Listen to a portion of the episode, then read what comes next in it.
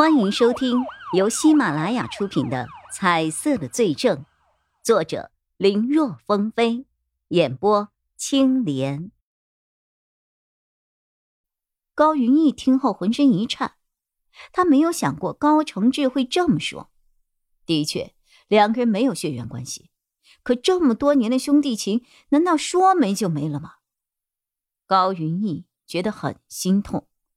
他强迫自己平静下来后，低声开口：“不错，我的确不是父亲的亲生儿子，但是，我也不会因为这个就会杀害养育我的父亲。”高云逸环顾了四周一眼，他的目光扫过了辛银烟、二弟高承志、三弟高才勇，还有四弟高德信。可眼见他们四个人都是对他满脸的不信任，他觉得胸口一阵气血翻涌。你们信不信我没关系，总之我没有做任何对不起父亲的事情。说完，他一屁股坐在沙发上，黑着脸，一言不发。哼，说的好听，我敢打赌。父亲的遗嘱肯定将财产大多数都留给你了。哼！高承志说完，恰好家族的律师赶来宣布遗嘱了。高天泰的遗嘱里，把所有的财产全部留给了高云逸，基本没有其他人什么事儿。这一下，不光老二呆了，一直默默无言的老三、老四也炸了锅。纷纷指责高云逸不是亲生的，凭什么全部财产都归他呀？高云逸一定是修改了遗嘱，谋财害命了。场面一时间有些混乱。不过叶一辉却不那么想，遗嘱真假他不知道，他只知道除了老二外，老三、老四都有颜色。这就有趣儿了。遗嘱里拥有财产的人没有颜色，没有财产的人却都有颜色，尤其是老二。叶一辉本以为他会说出什么来，没想到只是爆料大哥的身世。可说完之后，他身上的颜色还在，显然他还隐瞒着什么。叶一辉对身边的警员嘱咐了一下后，警员离开了。在等待的时候。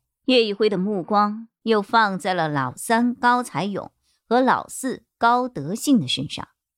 他发现，在刚才老二高承志说出老大高云逸不是高天泰亲生儿子的时候，高德信的反应比较正常，可高才勇的反应就有点装模作样了。那样子完全是他早知道这个事情了。但现在却故意装作第一次听到的样子，这个反应很耐人寻味啊！尤其是高才勇刚才看向高承志的目光，充满了戏谑。叶一辉正盯着高承志和高才勇两个人思考着，刚才出去的警员就回来了，然后递给了他一个装有白色粉末的透明塑料袋，找到了。钟离眼在一旁瞧见了，就压低声音凑了过来：“找到什么啦？”可能是让高承志说实话的东西。叶一辉没有压低声音，而还拉高了一点。说话的时候还晃了晃手里的塑料袋，特意展示给高承志看。他想知道这个从对方满是手办的房间里搜出来的东西会让他作何反应。瞬间。高承志胖乎乎的脸上流露出了几分惊慌。不可能，不可能啊！那东西我不是都冲进厕所里了吗？我说着说着，高承志猛地用胖乎乎的手捂住了自己的嘴。可惜他的嘴比脑子反应快，该说的不该说的都说了。哦，什么东西这么紧张啊？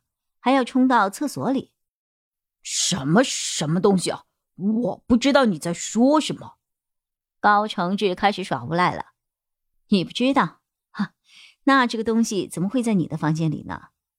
高承志开始装哑巴，不吭声。哦，你不否认这个东西在你的房间里啊？我高承志发现自己好像说与不说都不对啊。不说也没有关系，反正只要检测一下，很快我就知道是什么了。只是到时候你就没有自首的可能性了。叶一辉说这句话的时候，眼睛其实是看着老三高才勇的。果然，在看到老二高承志被他逼得不知道说什么的时候，高才勇的脸上露出了抑制不住的笑容。可是最让叶一辉有点看不懂的是，老四高德信，那家伙看起来好像完全没有问题。不管是听到大哥高云逸其实不是他们的大哥。又或者是看到从高承志的屋里搜出来的白色粉末，高德信所表现出来的反应都很正常啊，就像这两个事情他根本不知道一样。可叶一辉莫名的觉得，他们有颜色的三兄弟中，高德信的颜色似乎格外的鲜艳明亮。叶一辉的心里大概有了数之后。就让人把他们全部带回了警局。除此以外，叶一辉还执着的要把鹦鹉也带回警局。为此，他还想了许多借口，比如说他是案发现场的唯一证人，这只说话的葵花鹦鹉能够给他们一些启发什么的。叶一辉的那套说辞其实压根儿就没有什么说服力。虽然这只叫峰峰的葵花鹦鹉是第一目击者。可这只是一只鹦鹉呀，他怎么作证？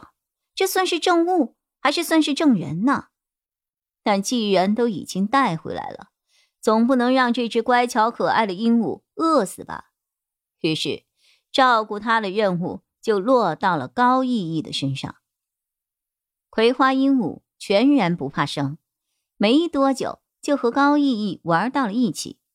可几次叶一辉想要喂它，和它套近乎。都差点被他把手给啄了，可在高逸逸喂食的时候，那个鹦鹉就吃的那个轻柔，那个小心，让一旁看着的叶一辉直翻白眼儿啊！本集播讲完毕，感谢收听，更多精彩内容请在喜马拉雅搜索“青莲嘚不嘚”。